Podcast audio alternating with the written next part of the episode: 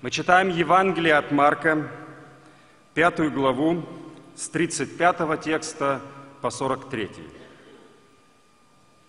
Когда он еще говорил сие, приходят от начальника синагоги и говорят, «Дочь твоя умерла, что еще утруждаешь учителя?» Но Иисус, услышав сии слова, тотчас говорит начальнику синагоги, «Не бойся, только веруй». И не позволил никому следовать за собою, кроме Петра, Иакова и Иоанна, брата Иакова. Приходит в дом начальника синагоги и видит смятение и плачущих, и вопиющих громко. И, войдя, говорит им, «Что, смущаетесь и плачете? Девица не умерла, но спит». И смеялись над ним. Но он, выслав всех, берет с собою отца и мать девицы, и бывших с ним, и входит туда, где девица лежала. И, взяв девицу за руку, говорит ей, «Талифа куми», что значит, «Девица, тебе говорю, встань». И девица тотчас встала и начала ходить, ибо была лет двенадцати. Видевшие пришли великое изумление, и он строго приказал им, чтобы никто об этом не знал, и сказал, чтобы дали ей есть.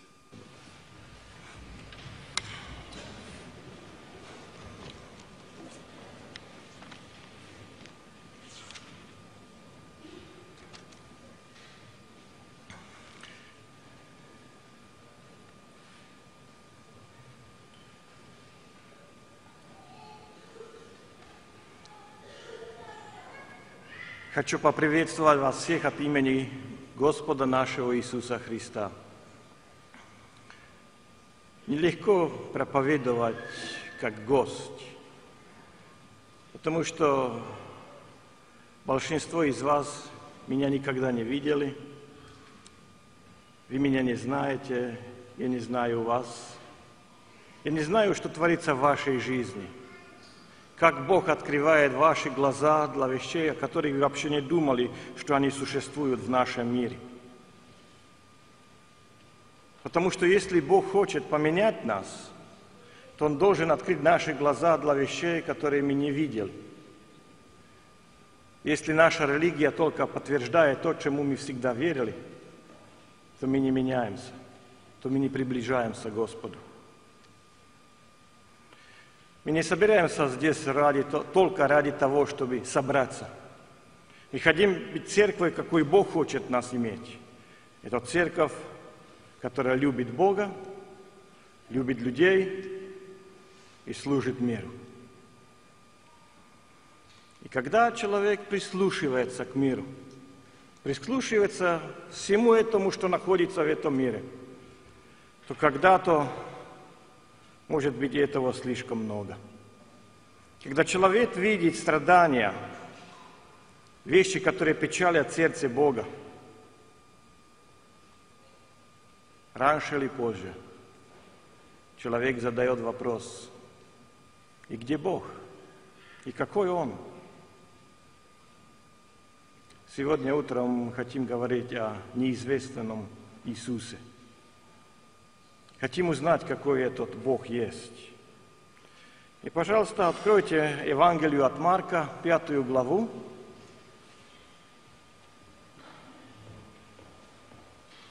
И там мы находим три истории, тесно связанные вместе, которые нам показывают неизвестного Иисуса. Если вы хотите узнать, кто такой Иисус, кто такой Бог – Здесь мы можем посмотреть на место, на которое Христос идет, на людей, которых Он встречает, и на дар, который Он дает.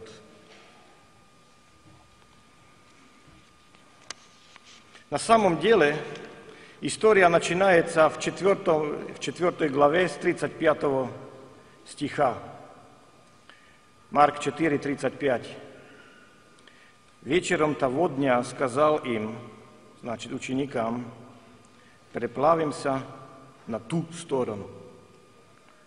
Давайте пойдем в другую сторону. Надо сказать, что это не только географическое значение. Ту сторону – это другая сторона озера Гензарет, который называется Десятиградия, Декаполис, десять городов. В этом месте живут народы земли обетования, язычники. Еврейский историк Иосиф говорит нам, что здесь эпицентр эллинистической культуры. Никакой еврей туда не ходит. Никакой рави туда не отправляется. Это место, где, как правило, вы Бога не ожидаете. Как так, как вы и я знаем, что Бог не ходит в клуб или не сидит в баре. Всем известно, что в Десятиграде Бог не бывает. Каждый хороший человек этого времени этого знает. Неизвестный Христос скажет, давайте пошли туда. Пятая глава, стих первый. И пришли на другой берег моря, в страну Гадаринскую. Почему евреи этого времени не ходят туда? Они не ходят туда, потому что они верят, что если они туда пошли, они будут нечестивы. Они становятся нечестивы. Они это то. И когда вышел он из лодки, тогда встретил его вышедший из гробов человек, одержимый нечистым духом. Не только Иисус приходит в нечистую сторону, он встречает там человека, который, у которого нечистый дух. И где этот человек живет? Стих 3. Он жил в гробах. Хотите гадать, если евреи смотрели на гробы как чистые или нечистые? Нечистые, потому что там хоронят мертвых людей. Вы умные люди, да, умные люди собрались сегодня – Иисус приходит, Марк старается нарисовать вам картину, кто такой Иисус на основе того, куда Он идет. Он приходит в нечестивый край, в сторону, встречает человека нечистого духа, который живет между гробами. Стих 11. Послал же там при горе большое стадо свиней. На основе Левит 11 свинюшки – нечистые животные. Марк рисует картину для нас. Если хотите узнать, кто такой Иисус, посмотрите, куда Он идет. Он идет на нечестивые места, чтобы встретиться с нечестивым человеком, который живет в нечестивых гробах, вокруг людей с нечестивым с нечестивой работой. Не существует место, куда любовь не идет.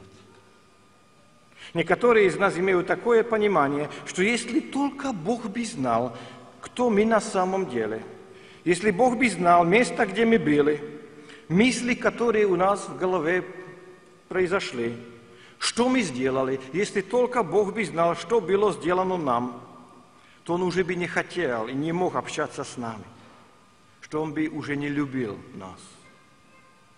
Но место, куда Иисус идет, показывают нам, кто Он есть. Иисус идет в нечистые места. И позвольте мне сказать, что Он не шокирован. Он не скажет, о, это хуже, чем я думал. Об этом я не знал. Не существует места, куда его любовь не идет. А это первое научение из этой истории для нас. Мы должны помнить об этом, как дарители и получатели благодати. Сегодня в этом зале есть некоторые из нас, которым необходимо знать, что когда Бог смотрит на тебя,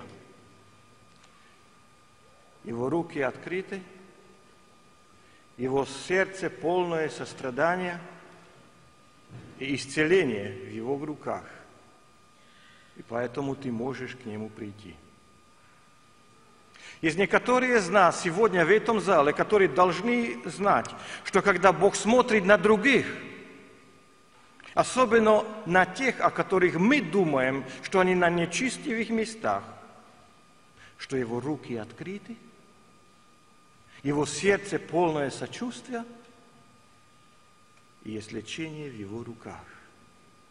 Бог идет и на нечистые места, чтобы освободить людей.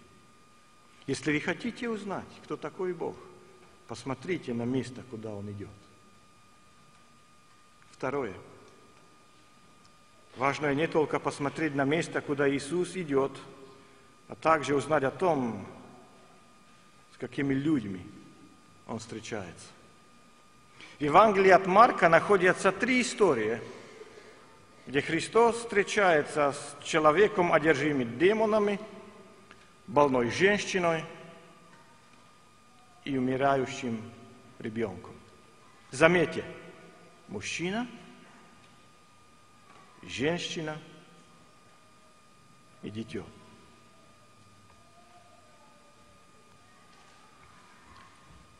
И что эти трое людей имеют общего? Опять Марк старается нарисовать картину для нас. Это ясно на греческом языке, что касается первого человека, в стихе третьем он говорит, используя три негатива. Никакими цеплями никакой человек не мог выдержать его. Никакой человек никакими цеплями не выдержал его. Очень печальное состояние. Этот человек невыдержимый. Физические цепи не могут его удержать. Он прикован цепью, но он безудержной. Он в общей тюрьме. Он ломает цепи, но все равно в тюрьме. Заметьте, никто не может помочь ему. Общество не имеет решения для его состояния, для его проблем. И поэтому он изгнан из общества, чтобы он не напоминал им что они не способны ему помочь. Его жизнь обречена на землю мертвых. Вы знаете кого такого, кому общество не способно помочь сегодня? Вы знаете людей, для которых общество не имеет решения их проблем? Это мужчина – общество не способно ему помочь. И потом мы встречаемся с этой женщиной, которая страдает кровотечением. Марк описывает ее залпом пять греческих причастей, чтобы показать нам, в каком состоянии она находится. Стих 26. На греческом вот эти причастия использует. «Имея кровотечение» пострадавшая много от многих врачей, исчерпав все богатство ее, не, улучши, не улучшилась, а ухудшилась. Марк рисует печальную картину женщины, которая медленно теряет не только свою кровь, медленно течет с нее ее здоровье, ее жизнь, ее ресурсы, ее надежда. Интересно, что Лука, когда описывает эту историю, он подтверждает, да, она потеряла все свое имущество на врачей, но ничего не говорили о том, что она только ухужилась. Знаете почему? Потому что он врач. Но Марк старается нарисовать вам картину человека, который теряет не только кровь, не только здоровье, а и все ресурсы, и всю надежду. И почему ее, история, ее История такая печальная. Потому что не только врачи, не только общество не может ей помочь, но и религия ей не может помочь. Она мучилась на протяжении много лет. На протяжении многих лет ее изгоняли. Помните, сколько лет она мучилась? Что текст говорит? Двенадцать. И сколько лет Яир радовался и своей дочери? Двенадцать. Здесь картина нашего мира. Один человек радуется, и рядом другой страдает. 12 лет он радовался своей девушке, 12 лет она страдала. Но ей не может помочь ни религия. Она оказалась нечистой. Она не может идти в храм, чтобы помолиться за исцеление, для поклонения. 12 лет эта женщина была больна, одинока, отвержена, она мучилась она не видела никакого решения своего положения. Никто ей не мог помочь. Ни общество, ни религия. И в третьей истории мы читаем о этой девушке. Марк рассказывает нам на греческом, что она находится на пороге смерти. На пороге смерти. Пока Иисус еще говорил, приходит та женщина, которая страдала от кровотечения – она подумала, что только если она прикоснется к одежде Иисуса, исцелится, так и произошло. Иисус задержался. И тогда приходят послание от Яира сказать Иисусу, сказать Яиру, что его дочь уже мертва. Та, которая была на пороге смерти, умерла. Насколько я знаю, в среду вечером, когда я уезжал из Англии, не знаю, как сегодня, но в среду вечером для смерти не было никакого лекарства. Если вы уже мертвы, вам не поможет никто. Первый мужчина, ему общество не способно помочь. Женщина и ни общество, ни религия не поможет. Ну а если девушка, а девушка, если вы уже мертвые, вообще никто вам не поможет.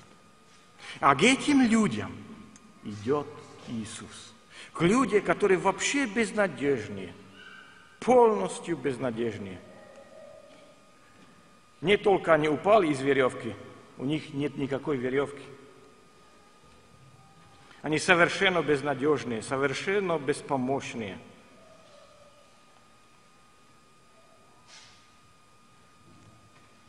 Как вы думаете, существует в мире, в нашем мире сегодня таких людей? Как вы думаете, возможно, что сегодня здесь такие люди находятся между нами? Эта история показывает, что Иисус идет не только на нечистые места, Он тоже идет к отчаянным людям. Он идет к людям, которые подвергаются маргинализации, которые не имеют жилья, которые были отвергнуты, которые одинокие, которые в тюрьме, которые безнадежные. Во всех Евангелиях, когда есть инсайдеры, есть люди, которые извне, есть социальная элита и социально несоответствующие, когда есть люди с силой и люди без нее, Иисус всегда, но всегда тянется к периферии. Он всегда движется в сторону тех людей, которые являются наиболее перепутаны или которые перепутали в наибольшей степени свою жизнь. Так что апостол Павел сказал, Бог избрал немудрее мира сего. Он избрал слабых мира сего. Он избрал скромных мира сего. Он избрал вещи, которые нет, для того, чтобы никто не мог хвастаться перед ним. Вот какой наш неизвестный Иисус. Это нам тоже говорит о том, где надежда. Иисус является надеждой мира для тех, для которых общество не способно ничего сделать, которым не способно общество помочь, которым врачи и религия не способны помочь. Он является надеждой для всех. Почему? Потому что он имеет власть над э, заболеваниями, власть над демонами и власть над смертью. Это Иисус. Если я смотрю свою жизнь, если я вижу проблемы в моей жизни, если я смотрю на проблемы в моей семье, на проблемы в нашем обществе, на проблемы этого мира, ясно, что Христос является единой, единственной надеждой. Если вы хотите узнать, кто такой Бог, кто такой этот неизвестный Иисус, посмотрите на место, куда Он идет. Посмотрите на людей, с которыми Он встречается. И во-третьем, посмотрите на дар, который Он дарит. Скажите мне, вы получили когда-то подарок, который вы не хотели? Произошло такое в вашей жизни? У меня сейчас есть новый мобильный телефон. Мои сыновья мне говорят, ну папа, тебе уже нельзя эту старую Nokia всегда иметь. И поэтому я в январе купил новый хороший телефон, потому что кто-то продавал подарок, который получил на Рождество. Мне кажется, что Иисус есть мастер нежелательных подарков. И одна из причин, почему это так, потому что часто то, что мы наиболее хотим, это не то, в чем мы наиболее нуждаемся. Дочь Иаира находится на грани смерти. Иаир умоляет Иисуса, он пришел к нему и умоляет его, чтобы пришел и исцелил – ее. Яир хочет исцеления. И Иисус идет. И потом происходит что-то странное. Женщина приходит и касается края его одежды, и власть, мы читаем, власть выходит из него. Пожалуйста, положите это на полку своей мысли, мы через минуту к этому вернемся. Здесь эта женщина, у которой такое суеверие, что если я только прикоснусь к одежде Иисуса Христа, то я исцелюсь. А так и произошло. И Христос задает вопрос, кто прикоснулся ко мне? И ученики отвечают, ну какой дурный вопрос, как кто прикоснулся? Все прикасны. Кто прикасаются? Интересно, что у Матфея Христос такой вопрос не задает, потому что для Матфея Христос царь, и цари не дают дурных вопросов, да? они ведут себя достойно. Но в одежде Иисуса Христа ничего сверхъестественного не было. Этот солдат, который получил одежду под крестом, не открыл себе бизнес. Приходите, прикоснитесь к одежде Иисуса за 5 евро, евро да, и вы исцелитесь любой болезни. И поэтому Христос говорит, нельзя ей идти домой и рассказать своим подружкам, знаете, если у вас есть проблема, простое решение, только надо прийти к Иисусу, прикоснуться, и все будет хорошо. И поэтому Христос говорит, давайте, надо нам ей объяснить, что здесь произошло. Она исцелилась, потому что я хотел исцелить тебя, не потому что что-то сверхъестественного в одежде. Ну и когда она начинает рассказывать свою историю, мы, пастора, уже знаем, что когда люди свою историю рассказывают, это коротко не будет. И Яир смотрит на эту женщину, как она свою историю рассказывает, и радуется, что ей Иисус помог, да? Эта женщина с хронической проблемой кровотечения задерживает Иисуса – и он получает весть о том, что его дочь уже умерла. Я не знаю, сколько из вас сегодня утром в этом доме врачи или имеют медицинское образование, но разрешите мне задавать, задать вам этот вопрос. Если кто-то приходит к вам с хронической проблемой или кто-то приходит к вам с острой проблемой, кого вы будете исцелять в первую очередь? Острой. Если эта женщина страдала 12 лет, то еще пару часов никакой проблемы, она не умрет. Надо сначала лечить девушку, которая находится на пороге смерти. Да? Но Христос дела, делает этого наоборот. И не все бы хотели кричать, Иисус, что ты делаешь? Хорошо, что ты не в Америке, потому что тебе бы в суд подали.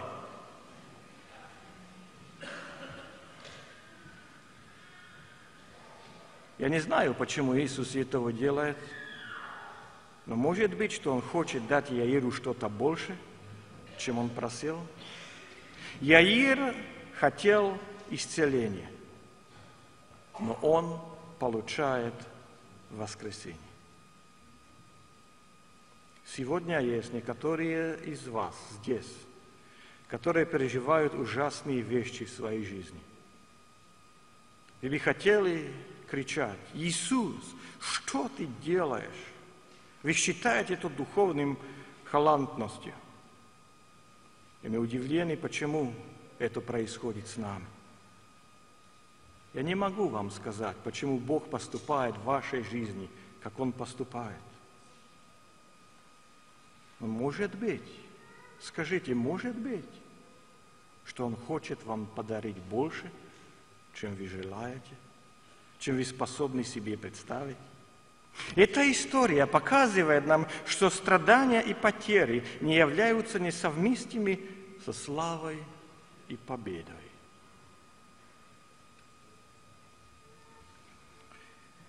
Был один немецкий богослов, очень либеральный, который сказал, если хотите, хотите понимать Марка, смотрите на Марков сэндвич – Хм, Марков сэндвич. А что такое Марков бутерброд? Марков сэндвич. Ну, вы знаете, что такое сэндвич? Знаете, что такое? Берете хлеб, потом э, вложите в середину что-то хорошего, и потом опять хлеб, да? Хлеб, мясо, хлеб. А, Б, А. Богословский ключ является в середине – Средное исцеление из этих трех историй очень интересно. Я вам уже сказал, мы к этому вернемся. Это исцеление в середине – единственное место во всех Евангелиях, в которых мощь, сила выходит от Иисуса. В первом исцелении Христос встречается с легионом бесов. Другой стороны, чтобы не раздражать евреев, римляне имели легион солдат. Историки говорят, что это где-то между трем до шесть тысяч солдат. И когда Христос встречается с этим человеком, у которого легион бесов, он только скажет слово, и шесть тысяч демонов уходит – Последним истории он встречается смертью.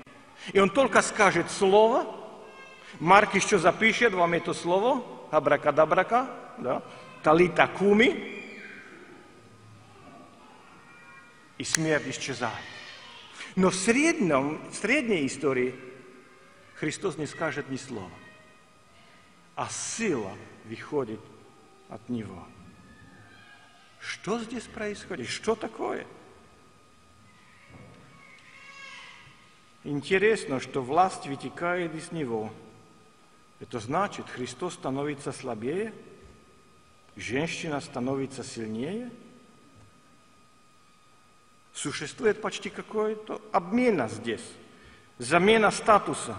Иисус берет на себя ее слабость, а она слабая женщина берет силу от Иисуса. И когда вы об этом думаете, вам напоминается Исаия 53 глава.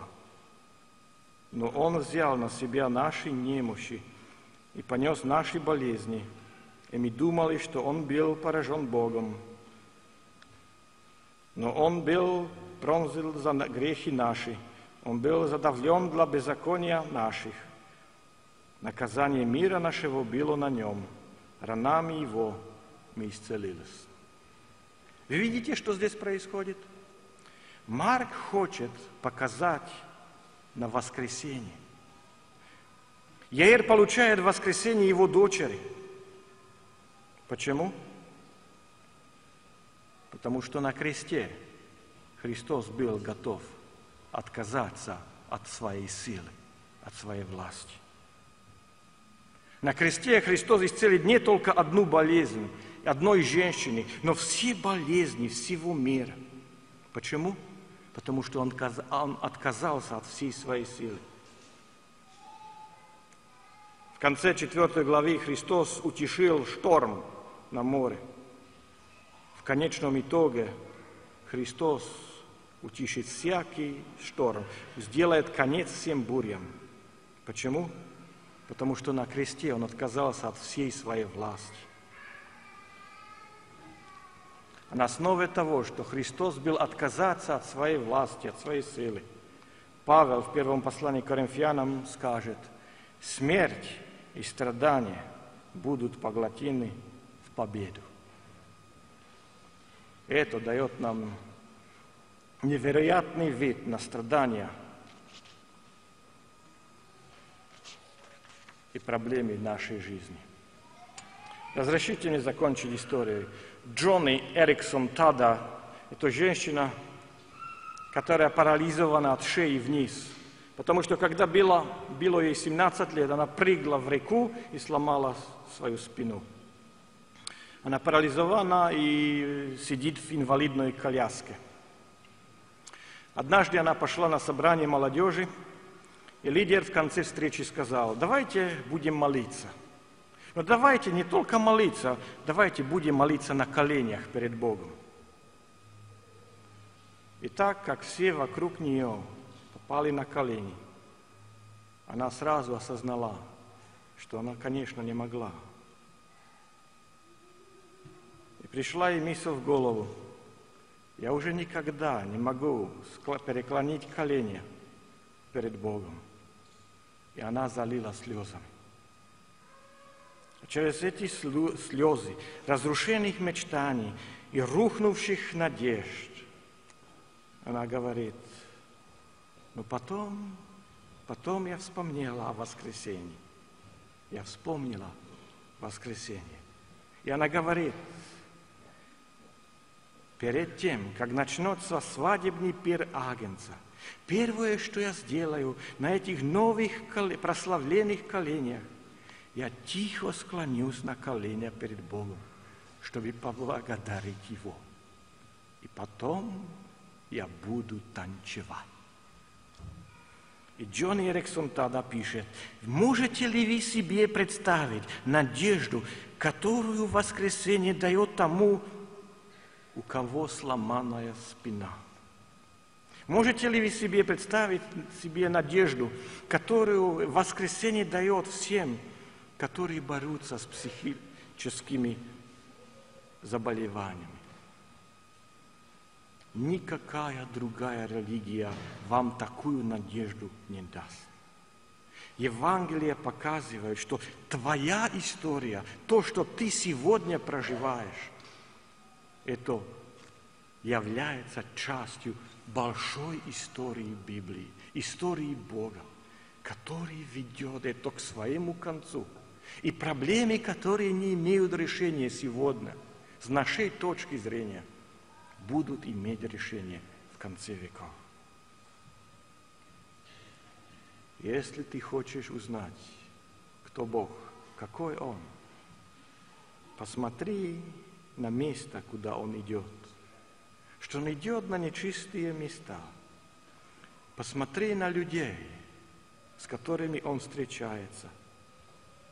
Чтобы ты увидел, как он любит отчаявшихся людей. И посмотри на дар, который он дарит. Что он восстанавливает наши сломанные органы, сломанные ум, сломание мозги, исцеляет нас всех своими пронзятыми руками. И ты узнаешь неизвестного Иисуса. Аминь.